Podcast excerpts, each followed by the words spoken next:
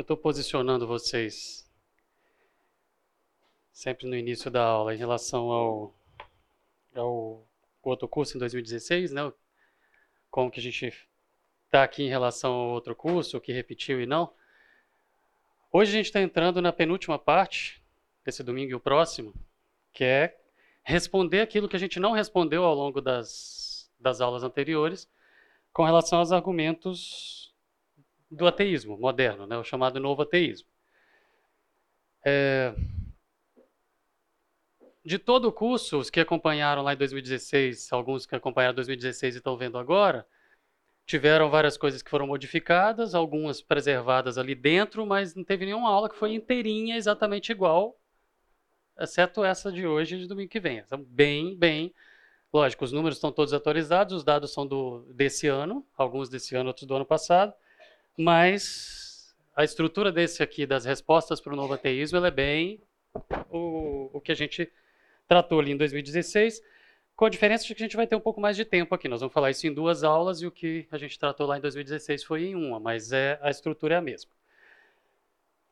Agora, antes da gente entrar nessa parte hoje, eu queria colocar, baseado em algumas perguntas aí dos dois últimos domingos, ou do, do final do, do nosso tempo aqui, a gente conversando, ou depois pelo WhatsApp, eu queria explicar um pouquinho qual que é a ideia geral sobre uma questão do controle de Deus, do, da soberania de Deus sobre a criação. Do que, que eu estou falando? A gente veio tratando aqui nas aulas anteriores sobre qual que é o real problema que a gente enxerga e é o foco desse curso, como eu falei, esse curso eu dei para os adolescentes no primeiro semestre, com um enfoque, era para eles, agora aqui voltado para pais ou educadores ou influenciadores, como somos, pensando nos nossos jovens. O nosso foco é esse.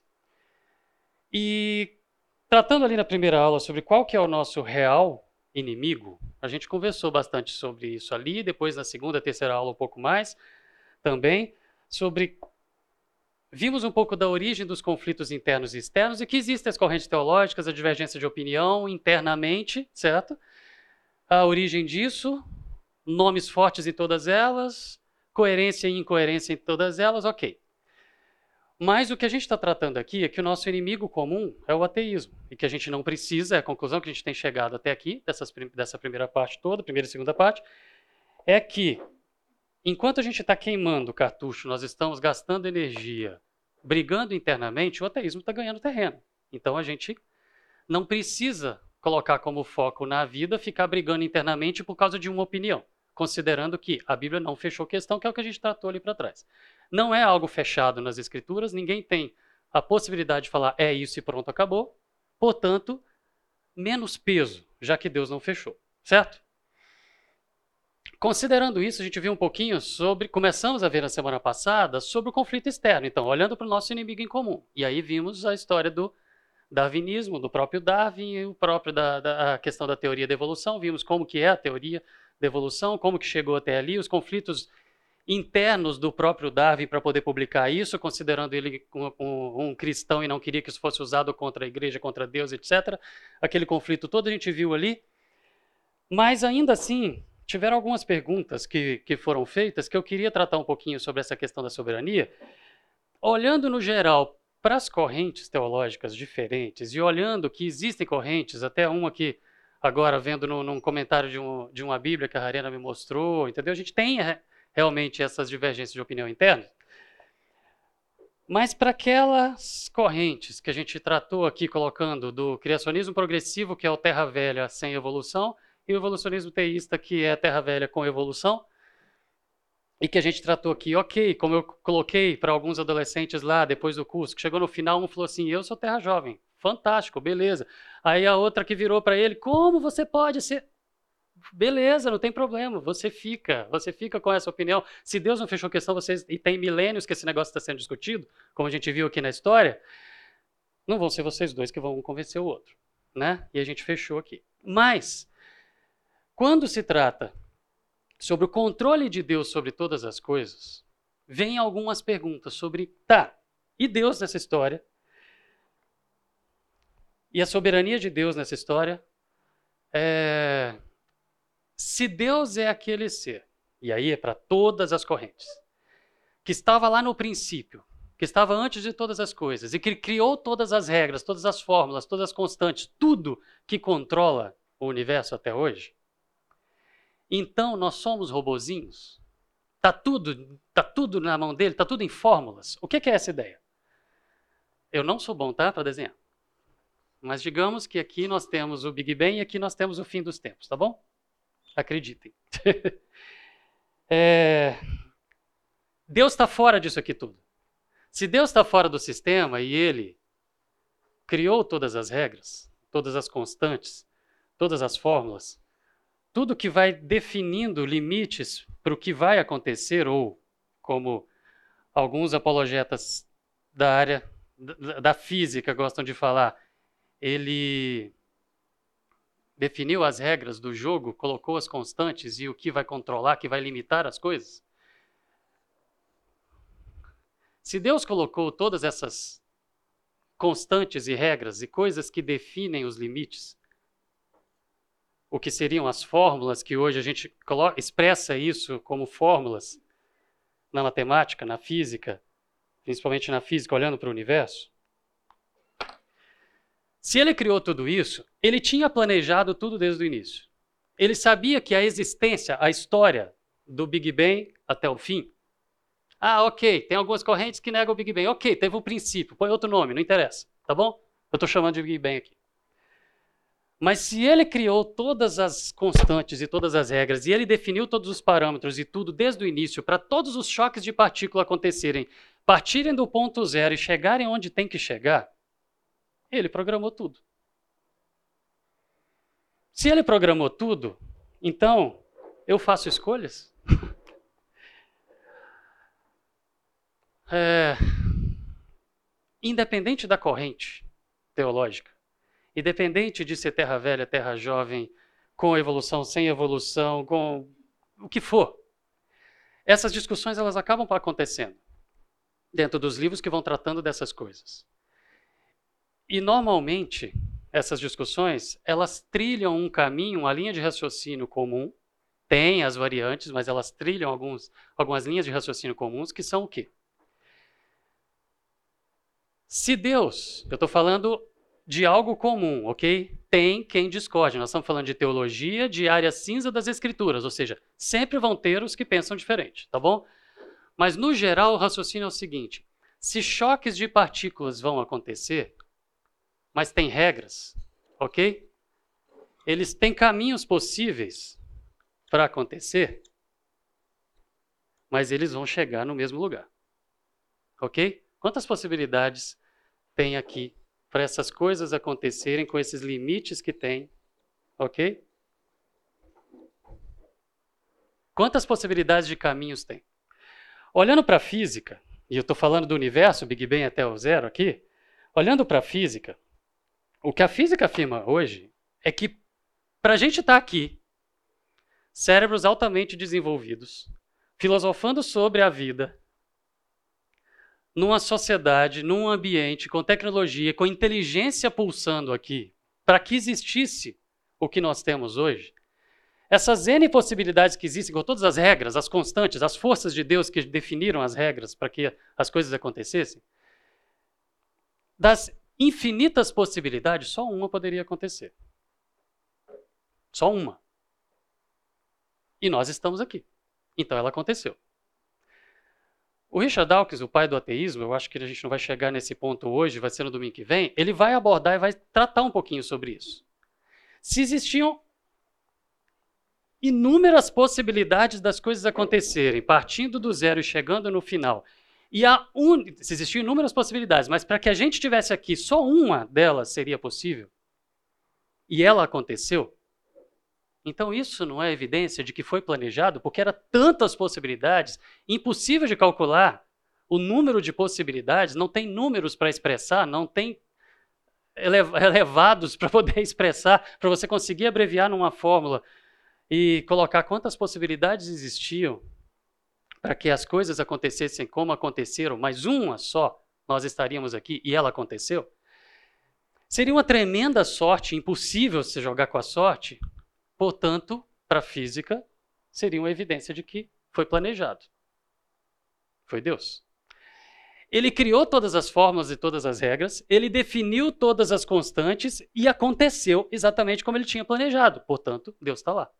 Deus criou tudo, ele já tinha planejado tudo desde o início, ele sabia todos os choques de partícula que iam acontecer desde o início, e ele tinha planejado tudo em equações, ou seja, Deus é matemático, ele tinha programado tudo isso para que chegasse onde tinha que chegar. Ok. Aí a gente vai e pega e coloca uma mega de uma lupa aqui, tá?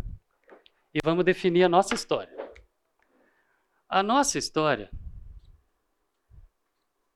de um ponto ao outro, a nossa história também pode ter possibilidades. A nossa história tem possibilidades mil aqui, milhares, para a gente poder pensar saindo do mesmo ponto e chegando do mesmo ponto. E se nós temos N possibilidades de escolha, então nós temos escolhas. E como fica a soberania de Deus se a gente está escolhendo? Então, o que essas pessoas, o que esses autores costumam abordar é que tanto para o universo quanto para a nossa história, a soberania de Deus está aqui. No caso da nossa história, aí entra um outro curso de escola bíblica sobre predestinação e livre-arbítrio, se a gente escolhe tudo ou se a gente não escolhe nada. Ou se a gente escolhe algumas coisas e outras não, e tudo bem, isso é uma outra discussão. Mas se existem escolhas certas ou erradas, boas ou ruins, que traçam caminhos para a nossa história, elas já estavam pré-determinadas? Cada escolha que eu faço já estava pré-determinada, ou seja, se todos os choques de partículas já estavam determinados para sair de um ponto e chegar no outro do mesmo jeito, exatamente como tinha que chegar, então as minhas escolhas também estavam pré-determinadas. E aí alguns vão abordar colocando o seguinte: eu tenho escolhas. Deus planejou que eu, de onde saiu e para onde chegou, e dependendo das minhas escolhas, eu vou sofrer consequências piores ou melhores, maiores ou menores, dependendo das minhas escolhas, mas eu vou chegar onde tinha que chegar. Ok? Alguns vão abordar assim. Nós que estamos infinitamente pequenos dentro de toda essa grandeza que é o universo, nós olhamos para essas possibilidades e falamos: o acaso existe. Eu tenho escolhas. E no universo também tinham escolhas. As coisas estão por aí por acaso. Nós somos tão pequenos dentro de um sistema tão grande que foi a criação de Deus que a gente observa a criação dele, a gente fala as coisas estão acontecendo por acaso. No entanto, não tem como acontecer por acaso se você for fazer cálculos e você olha e fala: isso foi planejado. Mas nós somos tão pequenos que a gente enxerga o acaso, mesmo o acaso não existindo, porque foi tudo planejado. E entendam que se isso aqui é tão grande assim, Deus está aqui fora. Ele é muito maior do que isso. Então, eu fiz escolhas certas ou erradas? Deus tem controle? Claro que sim, porque como ela não está aqui, a Esther? eu gosto de citar a Esther, porque como a Esther falou, Deus está segurando isso daqui, se ele soltar, cai e desmonta. Sim, é verdade. Mas se ele está segurando isso aqui tudo, e tudo está funcionando do jeito que ele planejou, porque ele está segurando aqui, escolhas certas ou erradas, boas ou ruins, maiores ou menores que eu fizer aqui, são possibilidades N, mas elas estão debaixo da soberania dele. Se ele soltar, tudo cai. Ou seja, nada acontece, nem um choque de partículas, nem um fio de cabelo cai, sem que ele tenha controle. Ele é soberano sobre tudo, do mesmo jeito. Para um fio de cabelo ele é soberano. Mas eu estou escolhendo. Mas ele está aqui. E está tudo dentro das, das fórmulas que ele criou e do plano dele. Então eu posso enxergar a aleatoriedade, eu posso enxergar as minhas escolhas, posso enxergar minha liberdade, mas está debaixo da mão dele. E se ele soltar, como as bolinhas de gude da Esther, vão espalhar todas. Né? Viajei. Oi? Então tá.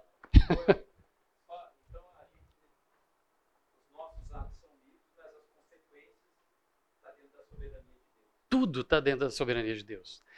Uma frase que o Covolan falou em aula uma vez foi o seguinte: não tem nada. É, conversando sobre os milagres na natureza, na criação, na, na existência, os milagres de Deus. Quando a gente olha na história da vida, digamos que não seja aqui Big Bang e tal, mas que seja a história da vida, quando a gente olha a história da vida, digamos que seja essa a linha que aconteceu.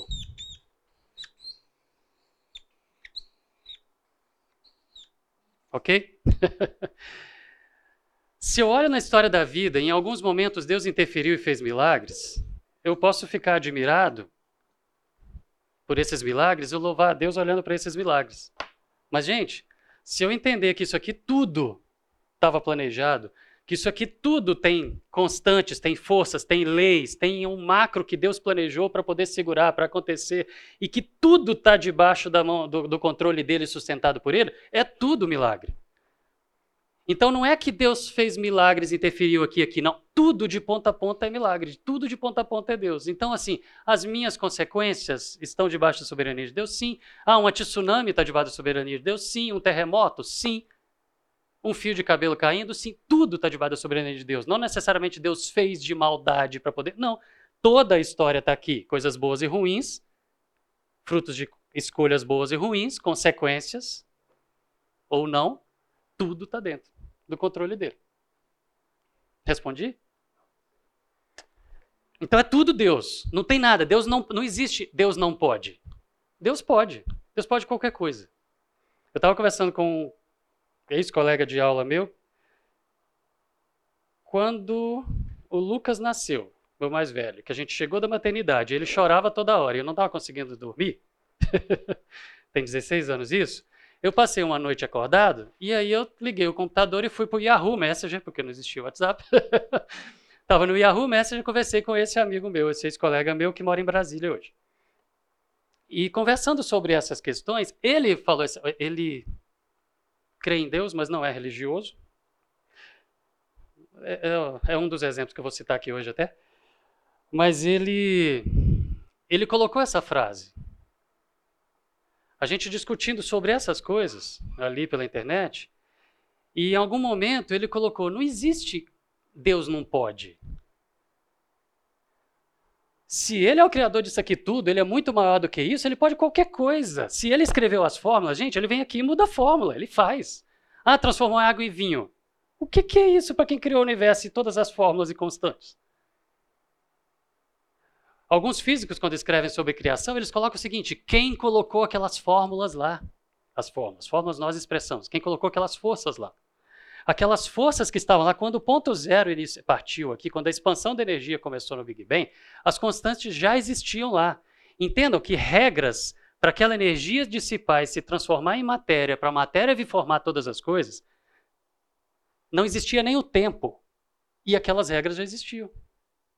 Aquelas forças já estavam lá. Se não existia nem o tempo, até o tempo estava começando, como existiam forças para controlar aquela expansão de energia quando ela estava começando? Ela estava se dissipando, espalhando e a matéria começando e as forças já estavam lá. São as mãos de Deus, gente. É o poder de Deus. Então, assim, Deus pode tudo. Não existe Deus não pode. Ah, Deus não tem controle sobre o mal. Tem. Deus não tem controle sobre Satanás. Tem. Ele pode. Mas ele traçou o plano dele. E as coisas vão acontecer do jeito que ele planejou. Então, Deus pode tudo. Não existe Deus não pode.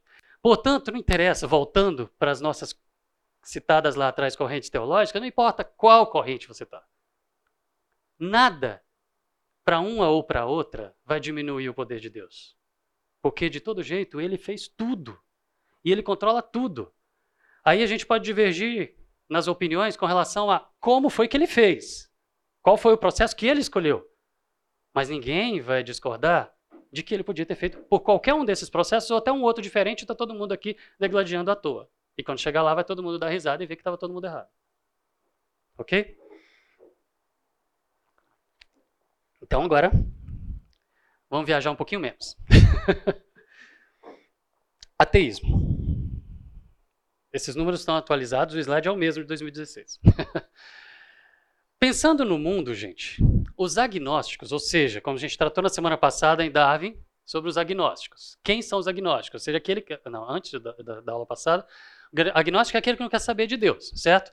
Não interessa se ele existe ou não existe, eu só não quero saber dele. Ele é uma possibilidade? Alguns agnósticos falam, não, eu tendo para acreditar. Outros, eu tendo para não, mas eu não quero saber. Eu vivo como se ele não existisse. Tá bom? Não quero tratar desse assunto. São os desigrejados e que não tem nada, não se envolvem com nada, absolutamente nada sobre a fé. Pensando no mundo, média, gente, isso varia absurdamente. Vocês vão ver alguns números aqui, mas varia absurdamente do país e dentro de um país, da região, dentro de uma região, de uma cidade, dentro da cidade, do bairro. Ok? Próximo slide, inclusive, mostra uma pesquisa que foi bem viciada por onde fizeram as pesquisas.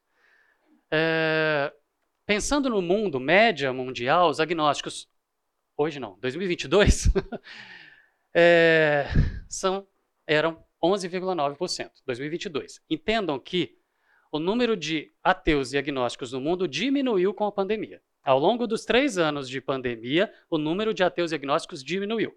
Existia uma crescente nos países de, no, no ateísmo e isso despencou ao longo da pandemia. Sempre numa crise, a fé em Deus aumenta. Ok? E no caso foi mundial, então a média mundial mudou. Você tem uma crise num determinado país, a crença naquele país vai aumentar. É sempre assim. Pensando em média em 2022, 11,9% não querem saber de Deus, ou seja, não interessa, não quer saber se existe ou não existe, ok? São, se intitulam agnósticos. Mas ateus só 2,3%. Mas, se a gente olhar para alguns países, a gente vai, pensar, vai ver Estados Unidos 6%. Você fala, peraí, eu vi alguns números que são 8,9% que são. Aham, uhum, depende de que pesquisa, que grupo fez e onde pesquisou.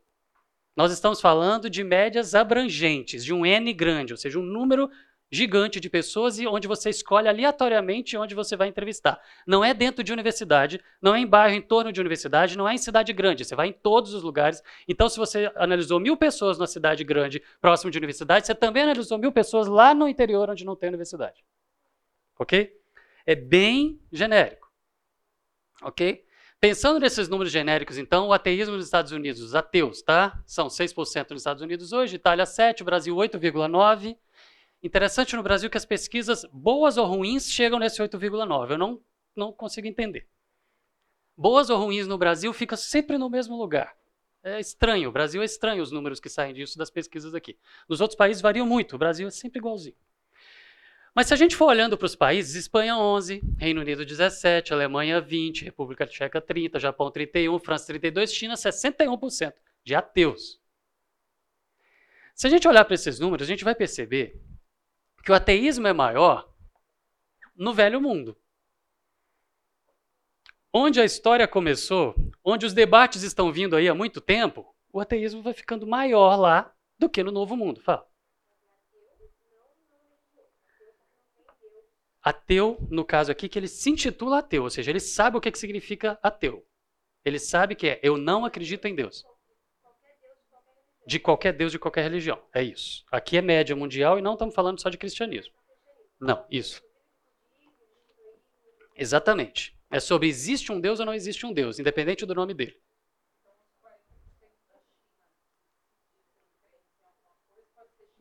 Isso, não estou falando de cristãos. Exatamente. É isso aí. Nós estamos falando, existe um Deus ou não existe um Deus? É isso, tá? Próximo slide a gente vai falar de cristianismo, tá? Então, se o ateísmo e o agnosticismo têm crescido, como eu falei, com uma, uma variação aí ao longo da pandemia que caiu um pouquinho, mas volta a crescer, voltou a crescer, a melhor estratégia para defender e para o crescimento do ateísmo no mundo tem sido demonstradamente em vários estudos diferentes e trabalhos diferentes e acompanhamentos diferentes, a melhor estratégia para o crescimento do ateísmo é usar a ciência como álibi. Como a gente começou a falar na semana passada. Fala, Pedro.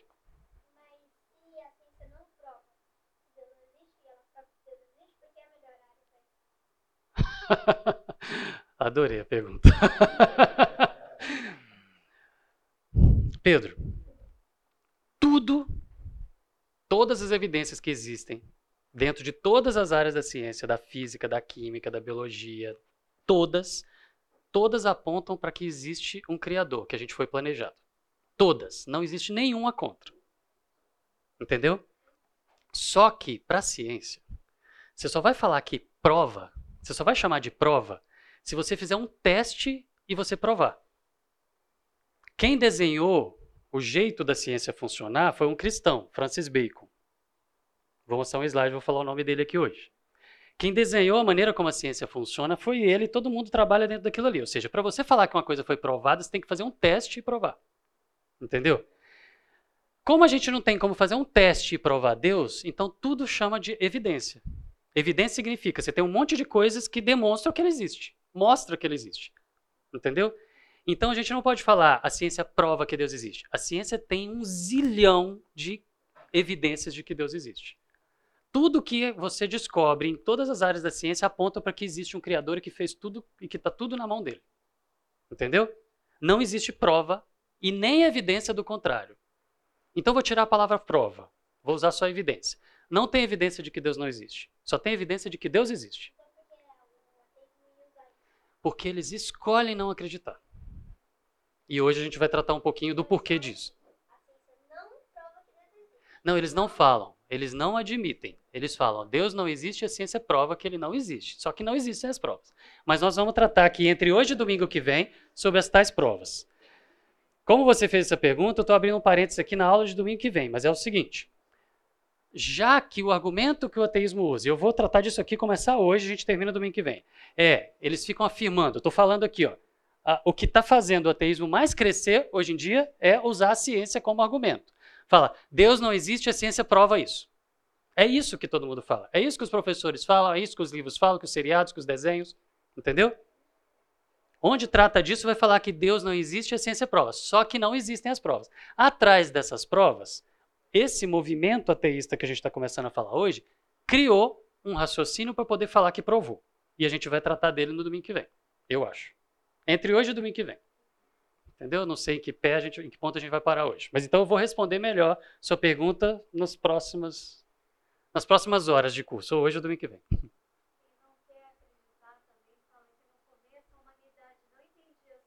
Uhum. De Deus. Uhum.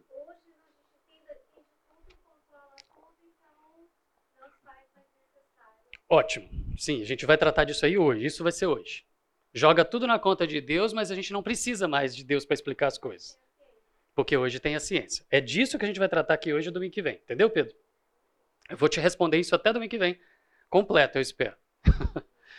mas vamos lá. Se a ciência usada como argumento para falar que Deus não existe, a ciência prova, ou seja, se usam a ciência como o argumento principal para poder defender que Deus não existe, o ateísmo está crescendo baseado nisso, ok? É... Nós vamos ter que falar, conversar com a ciência aqui e responder a esses tais cientistas que estão trazendo esses argumentos e as tais provas de que Deus não existe, se é que elas existem, ok? Essa outra pesquisa é desse ano, ok? fala o quê? 89% dos brasileiros acreditam em Deus ou em um poder maior.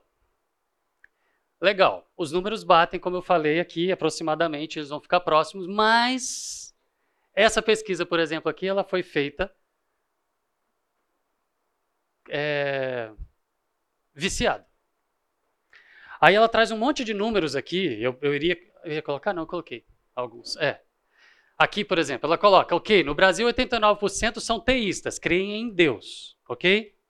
70% são cristãos. Isso aqui bate com um monte de pesquisas, beleza. Mas quando essa mesma pesquisa vai falar de uma média global, ela fala que 67% são crentes em um Deus, enquanto o anterior está próximo de 90%. Só que essa pesquisa aqui, por exemplo, ela, fez, ela foi feita em locais grandes, em capitais, em centros com muito, muita influência universitária, onde existe um movimento muito mais forte do ateísmo do que mais para o interior, com menos influência. Então, não é aleatório. Se não é aleatório, a gente olha para a média com o pé atrás. Tá? Mas se vocês forem assistir documentários hoje que falam sobre essas coisas, vão usar esses números, porque esses números são bons para quem quer mostrar, tá vendo? O ateísmo está crescendo. Então depende da fonte da pesquisa e de qual espaço amostral que eles usaram, assim, de que amostra eles usaram. Tá? Mas então, considerando que a maioria dos ativistas ateus que defendem o ateísmo e se estão produzindo, trabalhando em função do crescimento do ateísmo no mundo, considerando que a maioria dessas pessoas usam a ciência como álibi, como argumento, então a gente vai ter que falar com os cientistas. Ok? Não existe lugar de maior feira de vaidades, desfile de vaidades, orgulho, soberba, competição, é um puxando o tapete do outro, enfiando a faca nas costas do outro, um tentando se sobressair ao outro para poder se mostrar melhor e eu sou tal, eu sou tão, eu sou, eu sou, eu sou, eu sou do que os corredores de centro de pesquisa. Teve uma vez que eu falei isso, uma pessoa levantou a mão e falou assim: não, é, dentro de, de hospitais entre os médicos é pior. Não é pior. Não é pior. Não é pior. Vocês que convivem tanto com os médicos quanto os pesquisadores, vocês sabem onde que o orgulho é bem maior. Então, para a gente conversar com pessoas que se acham tão, tão superiores aos demais, é difícil. Mas eles expressam as suas ideias em livros, em publicações, em revistas, e a gente pode pegar o que eles escreveram. Quando você conversa com uma pessoa que se acha demais, ele olha para você e fala assim: tudo bem, você discordar de mim, você não chegou ainda no meu nível. É assim. Mas quando eles expressam e eles têm que colocar isso em artigos, em textos, em livros, aí você consegue ir lá e você consegue destrinchar e responder. Porque aí você não está jogando só com a vaidade, você está jogando com os dados, pelo menos, que ele apresenta. Né? Então, falando sobre esse movimento, esse novo ateísmo, o novo ateísmo é um movimento que começou no ano 2000, de maneira organizada no ano 2000. É, a gente viu ao longo da história que os que não, cri, não criam sempre existiram e estavam ali jogando as suas ideias, ok? No entanto, próximo de 2000, algumas pessoas de peso, de influência, grandes nomes nas suas áreas respectivas se uniram e falaram: vamos influenciar o mundo. E a ideia declarada, tá? Isso nos sites, nas entrevistas, nos livros deles é: a religião não deve ser simplesmente tolerada ela tem que ser combatida, criticada, exposta a argumentos racionais e, se possível, radicada. Ou seja, existe um objetivo claro no movimento, ele é bem financiado, tem pessoas que morrem e deixam sua herança para eles, ok? É, se você quer criar um grupo ateu na escola, você na faculdade, na escola, você consegue o financiamento deles, eles conseguem financiar o projeto e tal. Nós não fazemos isso, eles também fazem. Bem estruturado para influenciar todos os meios para entrar na política, nas mídias, ok? Na produção de filmes, de seriados, de, de documentários, de livros didáticos, principalmente. Vamos trabalhar para poder preparar a juventude para poder trabalhar a mente e a cabeça da juventude. Porque são eles é que vão comandar o mundo daqui a pouco e vai ficar mais fácil aprovar leis, proibir coisas, coibir, criar regras e restringir. Você quer ser religioso? Vai ficar isso, vai ficar dentro da sua casa com isso, mas não saia pregando, não saia falando, não saia convencendo outros. Que aí, com o tempo, isso vai tendendo a acabar. Isso, religião, tá? É essa a ideia. Existem zilhões de livros publicados, gente. Em maio, eu atualizei esse, eh, esse número numa pesquisa de 3 segundos de resposta no Google de livros sobre ateísmo, foram mais de 15 milhões. Ok? Opa, desculpa. Mais de 15 milhões citações, ok? Você tem livros à vontade para ler, mais de 15 milhões de citações. Livros na Amazon foram, deixa eu ver o número, 8.600 numa busca, ok? Livros de defesa do ateísmo. A gente fica com a sensação, diante de tanta literatura, de tanta coisa, a gente fica com a sensação de que, puxa, se eu for lendo, lendo, lendo, lendo, lendo, uma hora eu chego num argumento matador. A ideia é essa. Tem tanta coisa que em algum livro, em algum estante, em algum lugar, em alguma livraria, em algum lugar eu vou achar aquele que traz as provas, Pedro, de que Deus não existe. Porque você vai lendo, você vai vendo que as coisas sempre se repetem. São sempre as mesmas linhas de raciocínio. Varia muito pouco. Muda a linguagem, muda os exemplos, mas sempre vai cair na mesma linha. Quando você começa a ler aquilo, você vê, ah, esse aqui vai por esse caminho. E vai, é o mesmo caminho. Ah, esse agora vai por outro caminho, é o outro. Mas são sempre as mesmas linhas de raciocínio. Muda o livro, muda a capa, muda o tempo, muda a idade, muda o vocabulário, mas são sempre do mesmo jeito. Não tem como ler tudo. Não tem como ler tudo, mas não precisa ler tudo. E para facilitar, o movimento ateísta organizado, como eu falei, que tem seus nomes de referência e que se declaram, nós somos o líder, sim, do movimento, os líderes do movimento ateísta mesmo, somos. Eles, só um pouquinho, Pedro. Eles, na verdade, publicaram suas obras onde eles declaram: você tem todos os argumentos que você precisa aqui. Então, se existem milhares de livros para poder ler sobre o ateísmo, mas eu estou falando que todos eles seguem mais ou menos a mesma receita de bolo. A maioria deles, os modernos, citam esses autores principais. Ou autores clássicos, históricos, que esses aqui também citam e só modernizaram os argumentos, mas são os mesmos, ok? Eles reciclaram argumentos velhos e trouxeram para cá com a roupa nova, com a modernidade da ciência, para poder falar que a ciência prova. Mas as obras são poucas. São relativamente poucas, dos mesmos autores, que estão aí divulgando, estão aí defendendo, estão aí influenciando a política, a educação e a literatura, as mídias, os filmes e séries, ok? E documentários, com essas grandes obras que todo mundo cita como referência. Então você pega lá milhares de livros que eles estão citando esses aqui. Então o cara só está escrevendo numa outra linguagem. Então, se existem milhares de livros e a gente não tem como ler, mas se existe um movimento organizado que tem como objetivo combater a religião e provar que Deus não existe, e aumentar e crescer o ateísmo no mundo, se existe algum argumento matador, eles usam. Esse é o objetivo da vida deles. Então, se existem argumentos matadores, eles usam. Então, não precisa ler 8.600 livros na Amazon em uma busca que eu achei em uma busca, não precisa de eu ler para procurar o argumento matador, porque eles têm todos os seus seguidores para poder trazer isso e eles estão publicando e falando e defendendo isso. Inclusive um deles, esse daqui, Deus um Delírio, é considerado a Bíblia do ateísmo moderno, que se propõe a trazer todos os argumentos matadores aqui. E a gente vai responder todos eles aqui. Ok? Fala, Pedro. Esse chama Richard Dawkins. A gente vai responder os argumentos dele entre hoje e domingo que vem também. Vou falar dele, tá bom? Quem são esses autores principais? Vamos lá. Primeiro, Sam Harris. Qual que é a história dele? Eu estou feliz da gente ter dois domingos para falar, porque aí eu não preciso ficar correndo. Assim. e só citar e tal, posso contar as histórias. Sam Harris, o cara americano, ok, filho de mãe judia e pai quaker, ou seja, viveu bem com a religião bem opressora na vida dele, no desenvolvimento, na infância dele ali. E se libertou disso e falou, começou a vida dele a quero combater a religião. Ele entrou na Universidade da Califórnia, foi estudar. Aliás, ele foi estudou em Stanford primeiro. Depois ele foi fazer pós-graduação na Califórnia, só que ele começou, teve que parar para ir para uma clínica de reabilitação, porque ele estava viciado em droga. Depois que ele saiu de lá, voltou, terminou a sua pós-graduação, escreveu um livro em 2004, ele lançou que chama O Fim da Fé, ou Morte da Fé. Nesse livro ele defende a ideia seguinte: chegou a hora, aliás, não, ele defende a ideia que a religião é impedimento para o progresso. E aí ele dá entrevistas à vontade, ele publica mais livros, revistas, é, artigos em jornais, ele é um ativista ateísta no mundo e um dos grandes influentes do mundo hoje. Ok?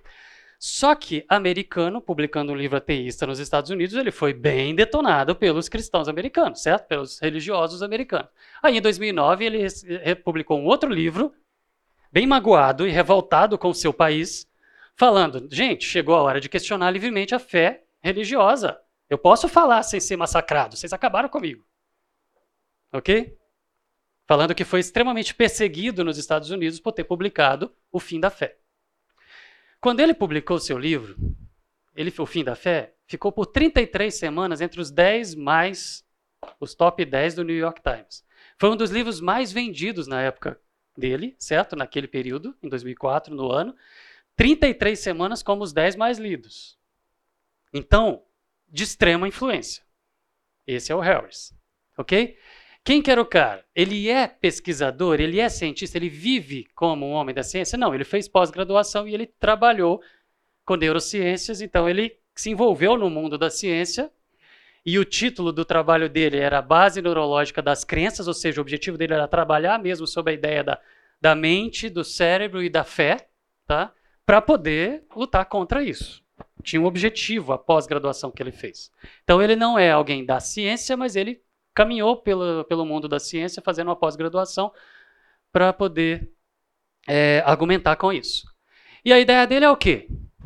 A religião está lá do mesmo jeitinho, não muda. Só ficou colorido. ok? Enquanto a ciência, e aí é o que a Aninha falou, enquanto a ciência veio progredindo na história e não precisa mais desse monte de besteira que os pais tiraram de trás da orelha e ensinam para os seus filhos. Ok? A ideia dele é essa. A religião é algo retrógrado, é algo que é parado no tempo, que está ali do mesmo jeitinho, não muda, não se moderniza, e a ciência evoluiu enquanto isso, e agora a gente não precisa mais da religião. É essa a ideia. Vamos parar aqui? Vamos para o nosso intervalo? Daqui a pouco a gente continua com esse desfile aqui. Vamos continuar então com o nosso desfile aqui.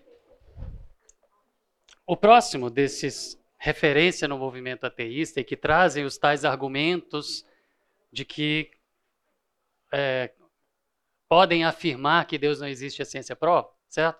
O próximo é o Daniel Dennett. Esse cara americano, filósofo e pesquisador, ou seja, ele desenvolveu também o trabalho de pós-graduação, mas ele trabalha. Esse, o, o Sam Harris, fez pós-graduação, mas não é cientista.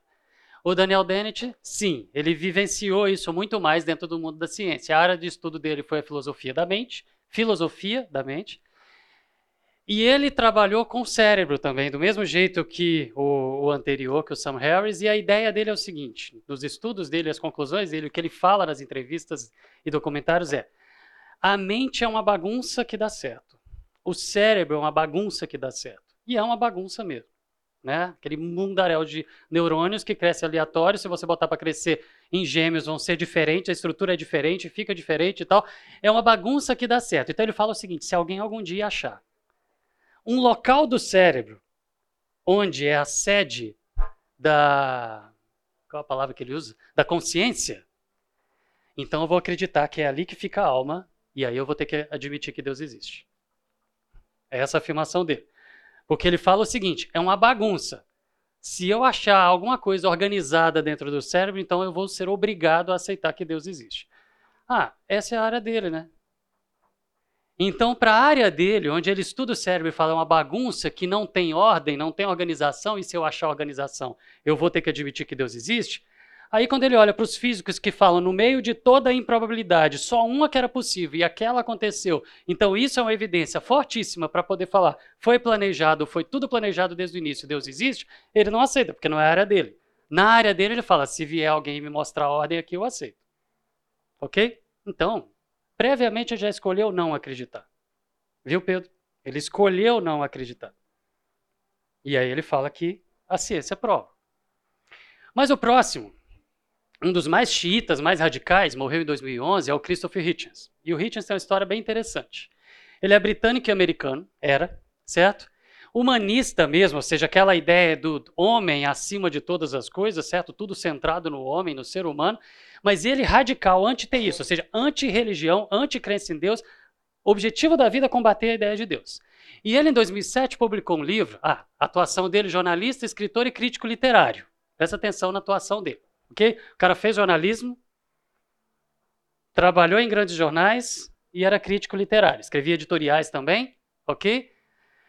E ele publicou em 2007 o livro Deus Não é Grande onde ele coloca a ideia de que as religiões envenenam tudo, elas vão entrando em tudo, nos livros, na educação, nos documentários, na política, vão para todo lado envenenando tudo, influenciando tudo. É a própria estratégia que eles estão usando agora também. E a ideia declaradamente é essa: já que a religião fez isso durante tanto tempo, nós vamos fazer também. Vamos entrar em tudo e vamos influenciar as leis, vamos influenciar os documentários, a escola e vamos ensinar isso. Ok? E aí, o que ele defende é que o conceito de Deus como ser supremo é uma crença totalitária que destrói a liberdade individual. Num documentário que eu assisti uma vez, ele falou o seguinte: ele falou isso, gente, é muito chato ter aquele velhinho de barba branca lá em cima falando que eu posso ou não posso fazer. Eu quero fazer e pronto. Eu quero ter liberdade de fazer o que eu quero, sem ninguém me falando que eu não posso. No fim das contas, é isso, né? Não queremos regras. Não queremos regras, é isso. Não tem nada de ciência aqui. Outra frase dele no seu livro é a liberdade de expressão, e essa é uma ideia que ele defende muito. Liberdade de expressão e a investigação científica deveriam substituir a religião como um meio de ensinar ética e definir a civilização humana. Ou seja, ao invés de pastores, padres, líderes religiosos virem falar com a comunidade o que deve e o que não deve ser feito, vamos colocar isso na mão dos cientistas. É essa a ideia que ele defende nas suas entrevistas. Ok? Só que o Hitchens tem uma história interessante, como eu falei. O cara fez jornalismo, virou editor escritor, crítico literário, editor de jornais, certo? Escrevendo editoriais, e ele tem um irmão. Esse ainda está vivo, então ele tem um irmão. Aliás, volta, antes de falar do irmão dele, o livro Deus Não é Grande ficou também no top 10 do New York Times por 27 semanas, eu não coloquei aqui. Por 27 semanas, quando foi lançado. Altamente influente também. Ok? E até hoje é muito vendido, mas estou falando só do lançamento, foram quase 30 semanas ali, como os mais vendidos, mais lidos. E aí no livro ele coloca também uma outra frase dele lá, a religião organizada, nós, é violenta, irracional, intolerante, racista e incentiva o fanatismo. Vamos combater isso. Ok? Aí o Hitchens tem um irmão, o Peter, que também fez jornalismo, que também escreve editoriais, trabalha no The Guardian, que também é autor de livros, que também estudou na mesma escola, do mesmo jeito, os mesmos pais, a mesma família, a mesma criação, o mesmo ateísmo que o irmão, só que ele se converteu. O Peter também se converteu. Ele tinha o mesmo posicionamento ateísta que o irmão, mas ele se converteu, se tornou cristão. E aí, quando o Christopher Hitchens publicou Deus não é grande, aí o Peter publicou A Fúria contra Deus. Uma resposta ao livro do irmão. a briga foi para dentro de casa. E aí ele fala que o livro do irmão faz diversas afirmações incorretas, tendenciosas, manipuladas, repletas de escolhas pessoais de crença. Pedro, mais uma vez, ele escolheu não acreditar. E o irmão dele mesmo falando, ele escolheu não acreditar. Depois ele vem falando que ele tem argumentos, mas ele escolheu não acreditar. Qualquer coisa que vier para ele de conhecimento, qualquer informação, ele já escolheu não acreditar. Ok? E aí, por último, o Hawkins. Por que o Hawkins entrou nesse hall? Porque o Hitchens morreu. O Hitchens morreu em 2011 e o Hawkins entrou. Só que depois de 2018 o Hawkins morreu também. Mas o Hawkins foi um físico considerado um dos grandes físicos da história, certo? E ele trabalhou, fez trabalhos teóricos dentro da física teórica, não, me, não se envolvia muito com o movimento ateísta, mas quando ele foi chegando próximo da sua morte, e não é assim, ele achava que estava para morrer, porque ele achava que estava para morrer desde, desde que a doença dele apareceu, né, e que foi para a cadeira de rodas. Mas ele viveu muito. Mas ele, é, nos últimos anos dele, ele resolveu que a, o foco da vida dele ia ser combater a crença. E como não conseguia, sendo físico, e não consegue, para a física defender o ateísmo é muito mais difícil do que para a biologia ou qualquer outra área, filosofia. Para a física é muito difícil você defender a não existência diante das tremendas, dos tremendos problemas de probabilidades. Tem que ter Deus escrevendo todas as constantes e regras, senão não dá certo. Né? Mais próximo dele morrer, ele começou a trabalhar, nos últimos anos, ele começou a trabalhar tentando desenvolver alguma teoria que tirasse Deus da jogada, mesmo dentro da física. E aí ele criou o que a Marvel adora, e a DC também, que é o multiverso. Só que diferente do que a Marvel explora do multiverso, que você tem várias possibilidades, vamos para o meu rabisco de novo, você tem várias linhas do tempo, vocês, para quem assistiu, sabe muito bem o que eu estou falando. Você tem várias linhas do tempo, várias histórias que podem acontecer com escolhas diferentes. Você faz uma escolha diferente, a história é toda diferente, então você tem várias possibilidades. É isso que a ficção explora. Não é esse multiverso que o, que o Stephen Hawking desenvolveu a sua teoria. A ideia do multiverso dele é o quê? É complicado para a física tentar explicar, e não tem como explicar, por que que antes do Big Bang, quando o Big Bang aconteceu, quando a energia começou a dissipar, quando o tempo começou a contar, já existiam regras, já existiam forças. Que forças são essas? Elas remetem para alguma coisa além, para fora.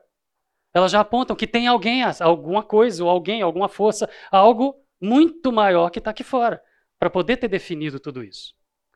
Então isso aponta para Deus, não tem jeito, não tem como não apontar para Deus. E ele queria, de alguma forma, uma teoria para poder tirar Deus dessa história aqui, de fora do universo. Então ele criou a ideia do multiverso, que é o quê? O Big Bang, na verdade, não é o início.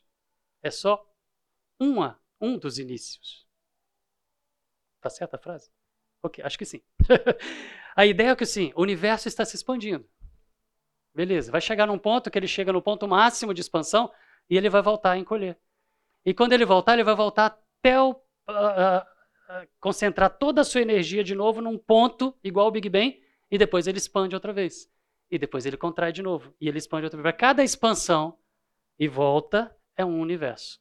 Então a ideia do multiverso é que o universo ele é eterno, então não precisa de Deus, ele é eterno, sempre existiu, mas ele fica nesse vai e vem com várias possibilidades diferentes. Cada vez que ele expande, ele escreve uma história diferente e volta, escreve e volta. Que evidência tem disso? Nenhuma. que evidência tem disso? Nenhuma. Tem como ter? Não tem. Gente, se a gente não consegue apontar para as pontas do universo, como que a gente vai apontar para fora dele? Não dá. Se a gente não, não tem fórmula, não tem como calcular, não tem como você imaginar e fazer cálculos, se você não tem nem tempo ainda, como que você vai jogar para antes disso? Então é uma teoria. Foi uma ideia. É filosofia. Não é física. Ok? É filosofia. Mas ele lançou isso para quê? Para não precisa de Deus. É eterno. Porque até Einstein e Lemaitre, como a gente já tratou aqui quando estava falando da história, da ciência, até Einstein e Lemaitre é, se achava que o universo era eterno, que sempre tinha existido. E quando descobriram que ele tinha o início, o próprio Einstein falou: caramba, isso aponta para criação, para Deus, para um princípio, para Gênesis. Ok? Então, o que o Hawkins quis fazer é voltar para aquela ideia de que o universo sempre foi eterno, porque há cento e poucos anos, quando Lemaitre chegou para Einstein, mostrou os cálculos, e ele olhou e falou: puxa, então realmente foram trabalhar juntos e chegaram à conclusão de que realmente teve um início. E aí surgiu a ideia do Big Bang, a teoria do Big Bang. Até ali, para a física era mais confortável falar que não existe Deus. A partir do momento que existe um Big Bang, aí você tem que apontar para Deus, para a existência de um Criador. Então tem algumas pessoas que não gostam do Big Bang, que ficam jogando pedra no Big Bang, mas sinceramente o Big Bang ajuda pra caramba nos argumentos apologéticos. Mas esse é o Hawkins. Agora vindo então para o Papa Pedro, do ateísmo. Todos esses indivíduos, eles apontam os seus argumentos, como eu falei todos aqui, até aqui, os seus argumentos, eles são filosóficos.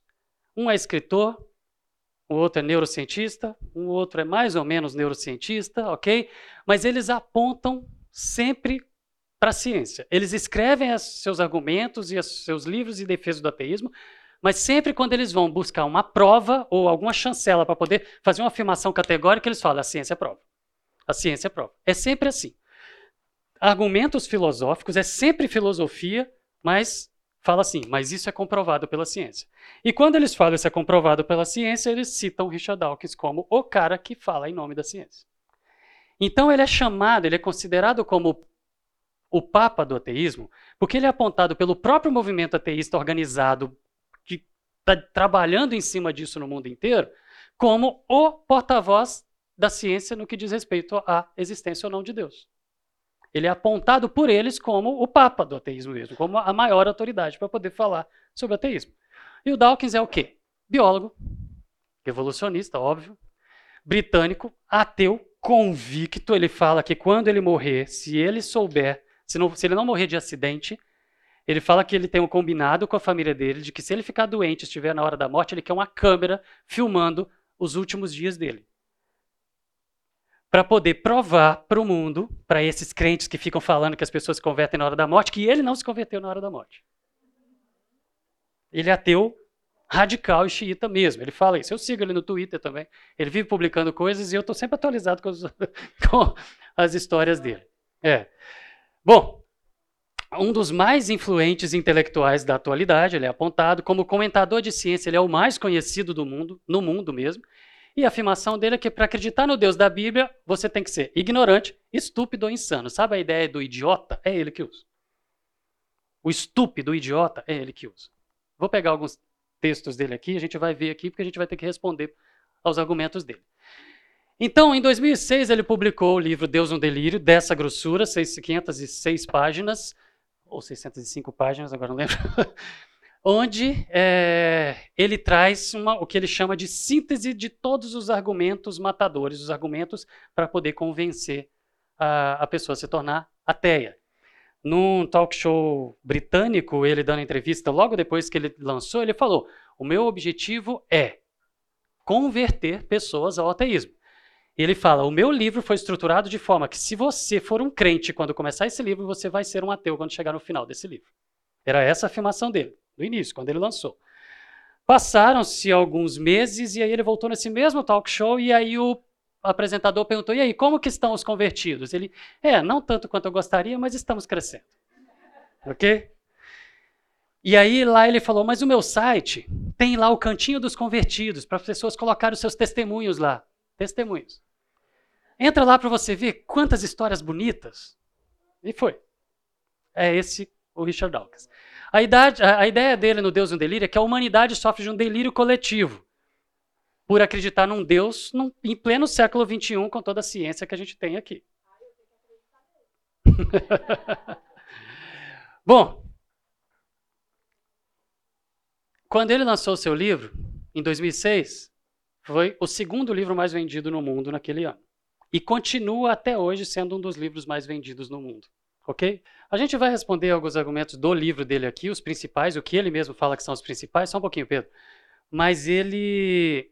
Eu acredito, Eduardo, que realmente. Eu acredito na sinceridade dele, de que realmente é, o interesse dele não é só o editorial e o comercial e o dinheiro, mas assim, ele virou, ele deu uma guinada na vida dele, porque ele é o autor da teoria do gene egoísta, que era muito forte na, é muito forte na genética até hoje, mas ele abandonou completamente isso e virou só ateísmo, só ateísmo como a, a, o foco da vida dele é converter pessoas ao ateísmo, é convencer pessoas ao ateísmo. Então, pode ser, sim, lógico, o dinheiro está tá por trás de, de, de muita coisa, mas existe uma sinceridade muito forte ali na convicção dele de que a missão da vida dele é tornar pessoas ateias, entendeu? Tem muito disso mesmo. Mas sim, o mercado editorial é gigante para isso daqui. Olha os números. Quando ele lançou o livro, né, é, aumentou na Amazon 50% de venda de outros livros de ateísmo, sobre ateísmo, só por causa do lançamento do livro dele. Aumentou em 50% a venda de Bíblias na Amazon, só por causa do lançamento, quando o livro dele foi lançado. Ok? E ele ficou por 39 semanas nos top 10. Depois ele ficou mais 20 e poucas semanas ainda, um pouco abaixo, certo disso, e até hoje é um dos livros mais vendidos. É o livro, um dos não, é o livro ateísta mais vendido no mundo hoje, certo? E é chamado de Bíblia do Ateísmo.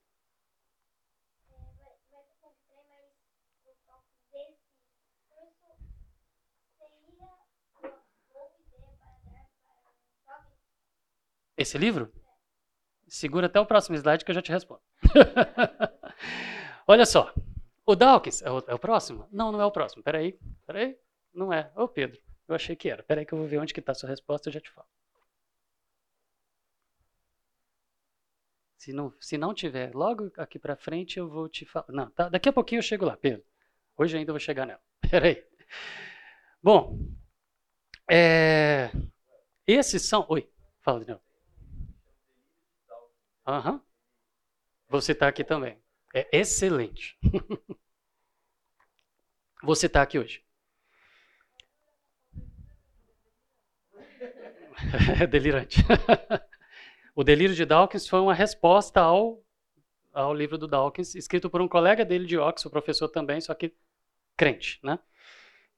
Então, gente, esses são os cabeça do movimento ateísta organizado, são os mais citados o que eles escreveram e publicaram são os que ficam reverberando aí, fica repetindo, fica repetindo, fica coando para todo lado em tudo que vai defender o ateísmo. As ideias são deles.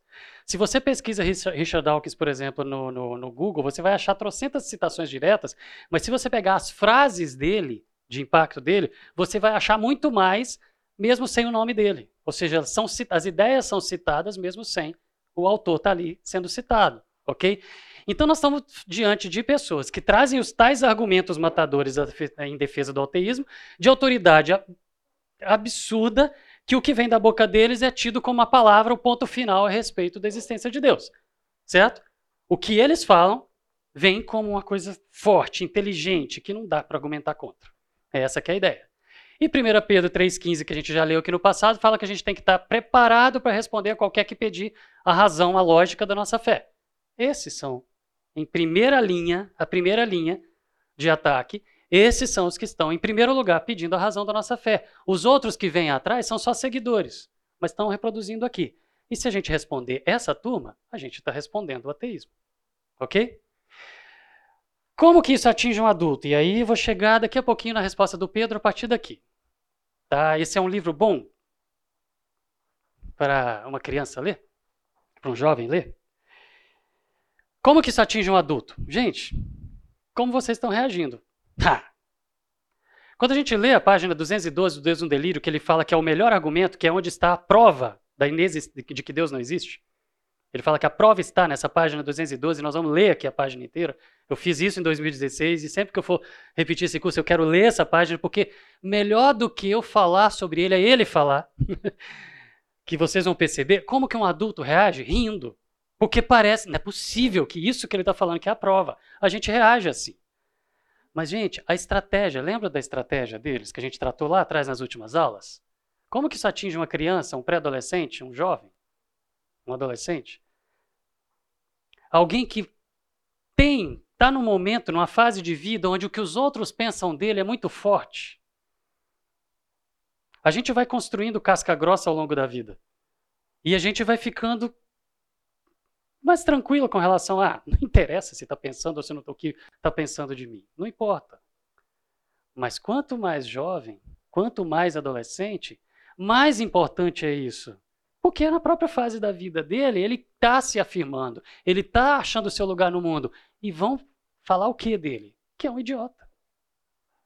Que é um insano, que é um estúpido por acreditar em histórias da carochinha. Aliás, a criançada nem sabe o que é carochinha, né? Mas tudo bem. é a história que saiu de trás da orelha. Mas vamos lá. A ideia do, do filme Deus Não Está Morto, para quem não viu ainda, vale a pena assistir, é bem isso. A realidade é essa. Estava conversando com o Pedro, ele não está aqui hoje, está para o acampamento. Estava conversando com o Pedro há pouco tempo, o Pedro, filho da Selma, do Ricardo, irmão do Fernando. É, eles gostam muito do assunto, já várias vezes assistiram o curso comigo, nos adolescentes, nos jovens, para os adultos, eles vinham assistindo de novo e tal, gostam, gostam. E aí o Pedro entrou em engenharia. Aí ele veio e voltou e falou comigo, tio Elby, não tem nada disso lá. Falei, graças a Deus, porque é engenharia. Se você vai para as humanas, se você vai para a biologia, é o que você vê retratado nos filmes. Infelizmente é assim, não é? O mundo onde a gente vive mergulhado ali realmente é aquela pressão, é aquela ideia do Coliseu e um monte de gente torcendo para sua morte. É assim. Agora, dependendo da área, não.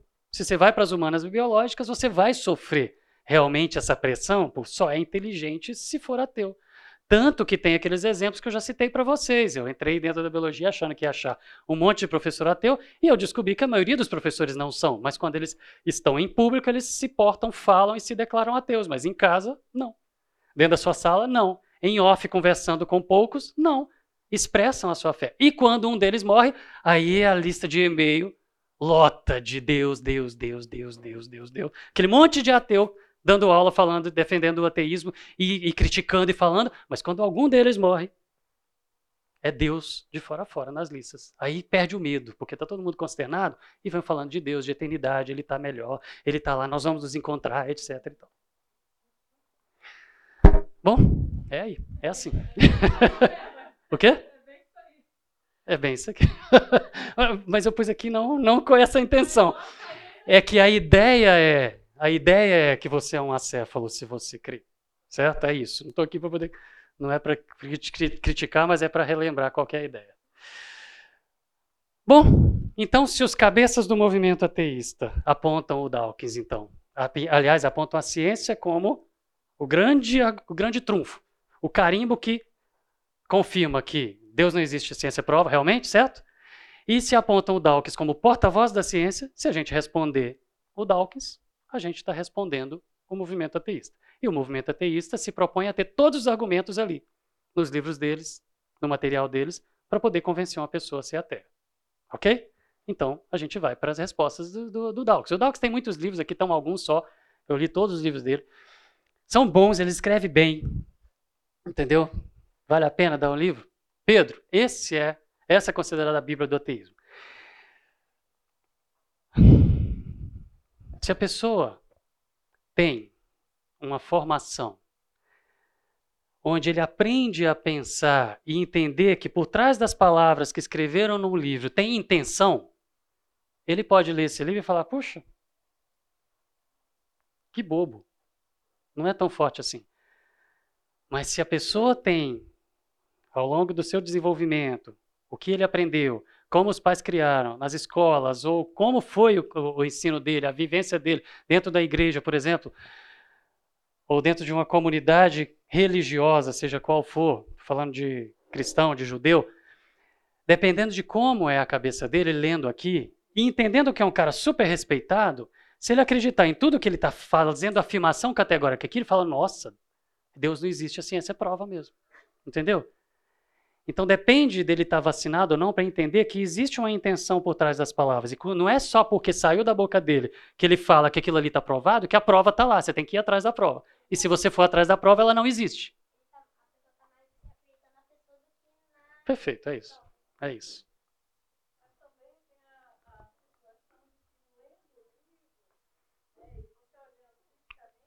Uhum.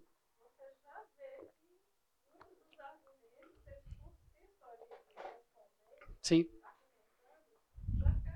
Já cai. Sim. Joga contra ele mesmo. Teve um. A primeira vez, não, quando foi 2006 que ele lançou um livro, 2009 foi que eu preguei uma mensagem lá no culto sobre esse livro, respondendo o livro. Aí teve um jovem, na época, foi 2009 isso, que ele veio e perguntou que eu comprei esse livro. O que, que você acha do livro? Eu falei, lê. Lê. Pelo tanto de aula que você já viu aqui, de escola bíblica que você já teve, o conhecimento que você tem, você entende que existem intenções por trás das palavras. Lê. E ele leu. Depois ele voltou e falou assim: Nossa, que bobo. Ok? Por quê? E aí a linha foi justamente o que a Adri falou. Se você olha as tais provas que ele fala e os argumentos dele, ele se contradiz e ele joga contra ele mesmo. É só você ler de maneira crítica. Mas o que o mundo fala e o que a imprensa fala dele é que ele é o maior pensador da nossa geração, que ele é polêmico e desafiador, é uma pessoa de honestidade intelectual muito acima da média. Isso foi Folha de São Paulo. Ok? O ícone do ateísmo contemporâneo, vários jornais falam isso, desde Nietzsche não se atacava a Deus com tanta veemência, isso foi a Newsweek. É, a última palavra da ciência em oposição ao obscurantismo criacionista, veja, na revista Veja. Um dos intelectuais mais influentes do mundo na sua cruzada contra a religião. Isso aqui foi no, ou a Folha ou no Estadão de São Paulo. É, aquele que mudou a forma com que o mundo discute a existência de Deus. Isso foi na, acho que super interessante, ou a revista da Flip. Tá? E a imprensa brasileira, quando ele passou pelo Brasil, falou que foi um momento histórico, o Dawkins parou no, parou, pisou no Brasil. Ok? Aí está todo mundo que citou. Exatamente, isso aí. Como eu falei, em maio, 15 milhões de citações do Dawkins, fora é, as citações indiretas. Certo? Então, nós estamos falando de uma pessoa de extremamente, de extrema influência, e que se a gente responder, a gente está respondendo o ateísmo. Ok? Então vamos lá. Primeira parte que a gente vai tratar hoje. Puxa vida. É, primeira parte de hoje. Ele lançou em 2006, então, Deus e um Delírio, ok? E lá no livro, uma das defesas, uma das teses defendidas no livro dele é o quê? Que é um crime, e ele fala isso até hoje nas suas argumentações, nas suas, nas suas palestras, que é um tremendo, tremendo crime rótulos como uma criança cristã criança muçulmana. Você falar que existe criança cristã, não existe isso. Todo mundo é uma página em branco. Deixa eles tomarem as próprias decisões. Os pais não deveriam ensinar essas coisas. Deveria deixar a pessoa decidir sozinha. Ok? Então ele, no início de 2006 até 2012, até 2011, ele defendia muito de que assim, vamos parar de ensinar as crianças sobre religião e deixa eles tomarem as próprias decisões. Era essa a linha dele. Ok? Mas lembra da entrevista lá do, talk show falando que ele não estava conseguindo tantos convertidos como ele gostaria? Ele viu que essa estratégia não estava colando muito. Então, aí em 2012, ele lançou Richard Dawkins para crianças. Ok? A magia da realidade. Onde ele coloca um livro muito bem feito, lindo, muito bem ilustrado para poder ensinar ateísmo para criança. E as ideias desse livro estão em vários livros didáticos espalhados por aí, isso já espalhou. Ok? É muito usado, muito usado. Você pega trechos dele e procura, isso está em várias obras. Tá bom?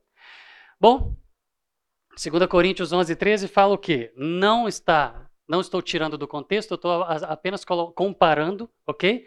Mas a ideia é: tais homens são falsos apóstolos, obreiros enganosos, fingindo-se apóstolos de Cristo. Tinham pessoas chamando para si, ali naquele contexto em Corinto, chamando para si uma autoridade que não tinha, para poder falar em nome da religião para o mundo. Ok?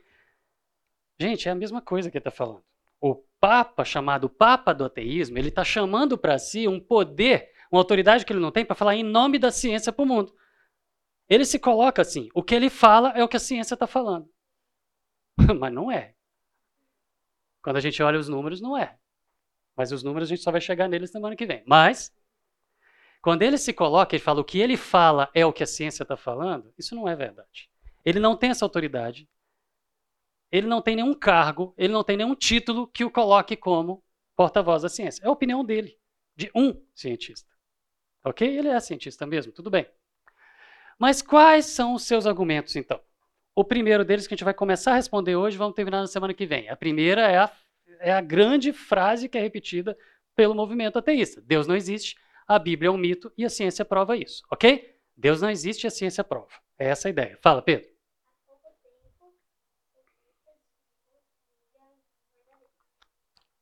Ah.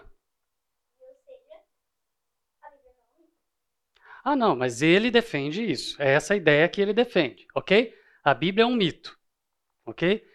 E Deus não existe, a ciência prova. Como que ele argumenta nessa linha? Vamos lá?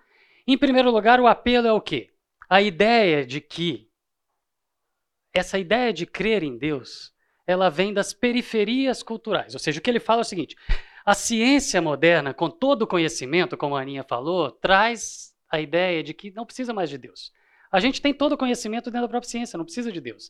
Então, onde tem menos cultura e menos conhecimento científico, tem mais crença em Deus.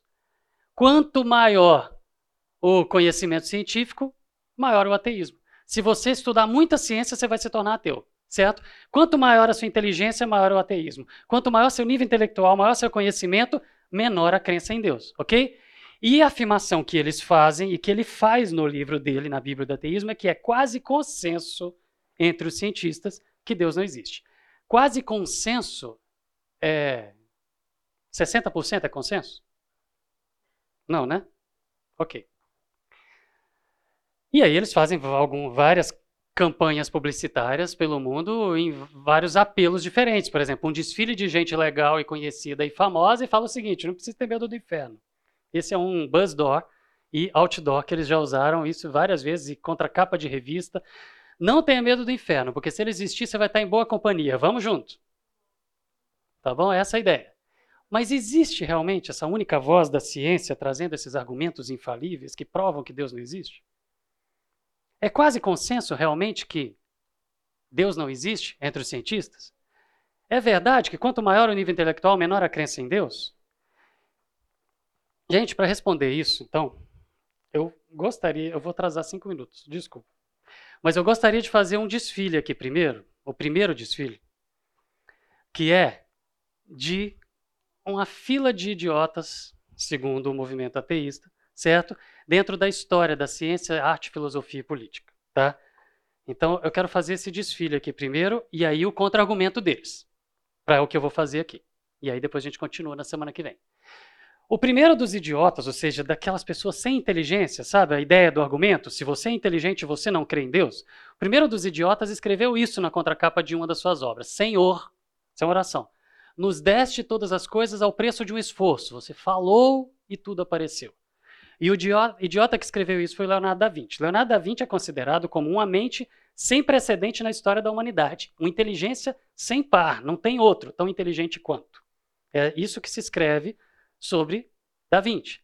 O cara escreveu e desenvolveu projetos de várias áreas, de anatomia até desenvolver projeto de avião, submarino, helicóptero, calculadora.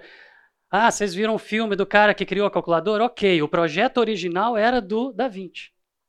Ele só conseguiu aplicar. Projetos que ele fez levaram 400 anos para poder serem desenvolvidos, porque não existia tecnologia para desenvolver o que ele desenhou. Não se conseguia chegar nas peças e nas, nos sistemas que ele desenhou e era crente. Beleza.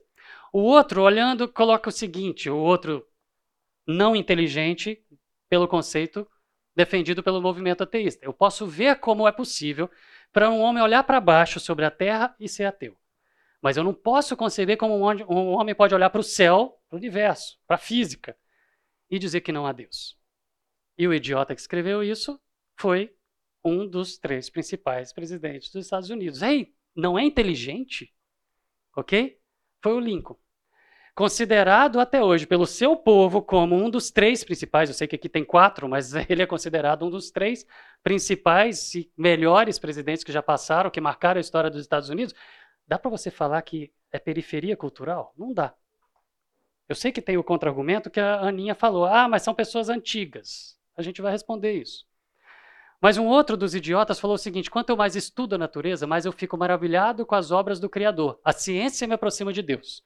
Pouca ciência pode afastar de Deus, mas muita ciência me aproxima de Deus. Você já precisou de antibiótico alguma vez?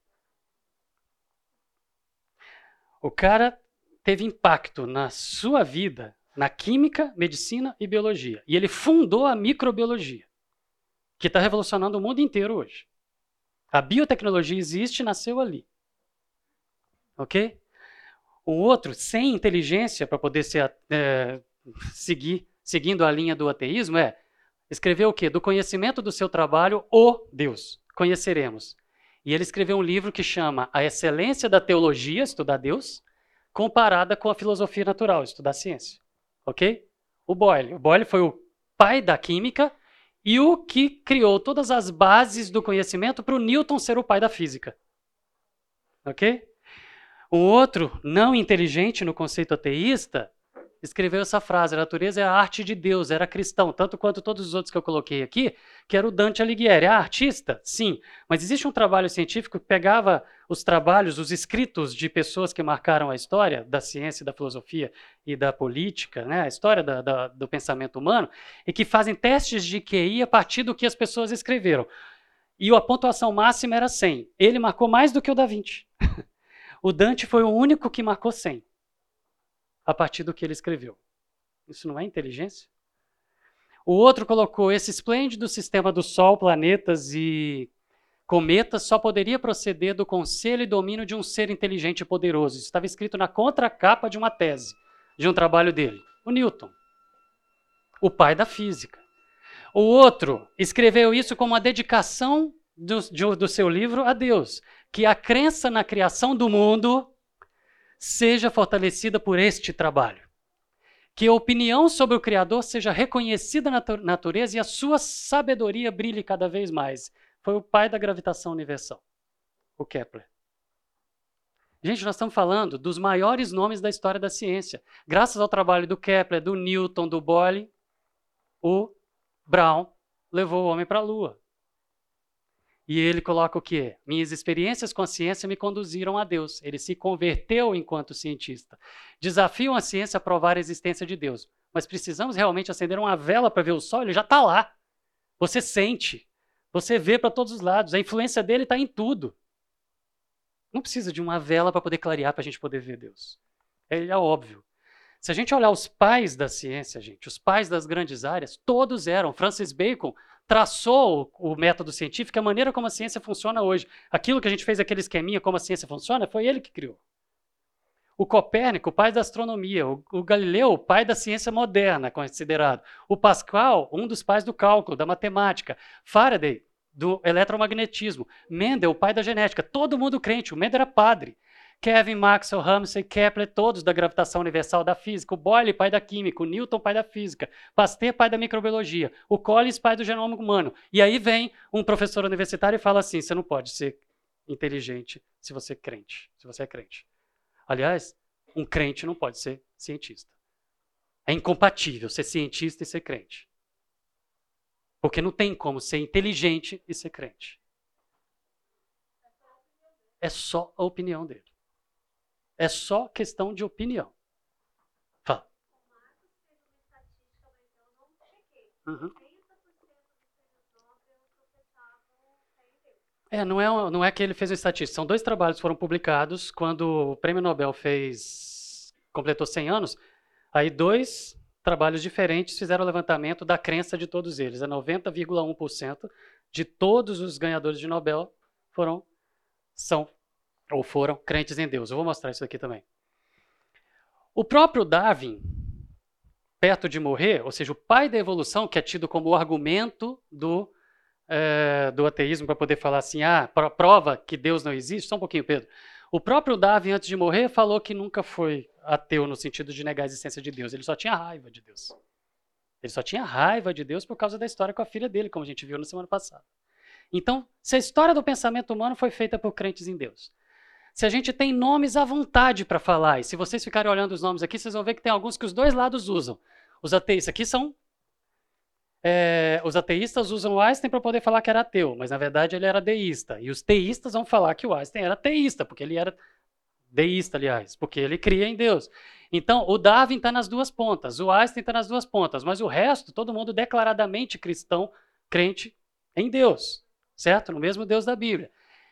Dá para poder você fazer essa afirmação de que não existe inteligência se você é, crê em Deus?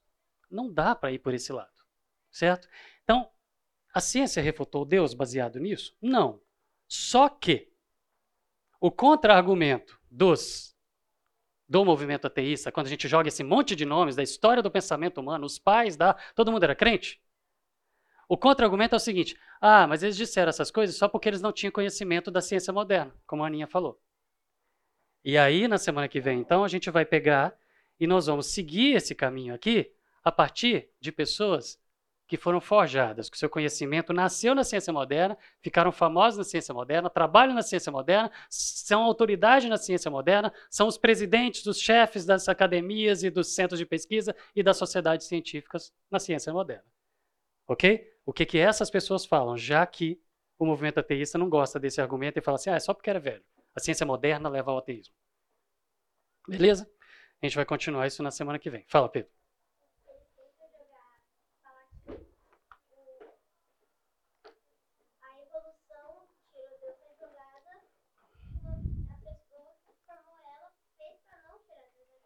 Sim.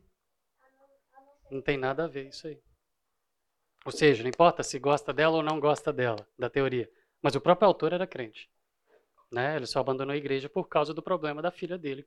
E ele ficou com raiva de Deus porque Deus não curou, não curou a filha dele. Né? Gente, vamos encerrar?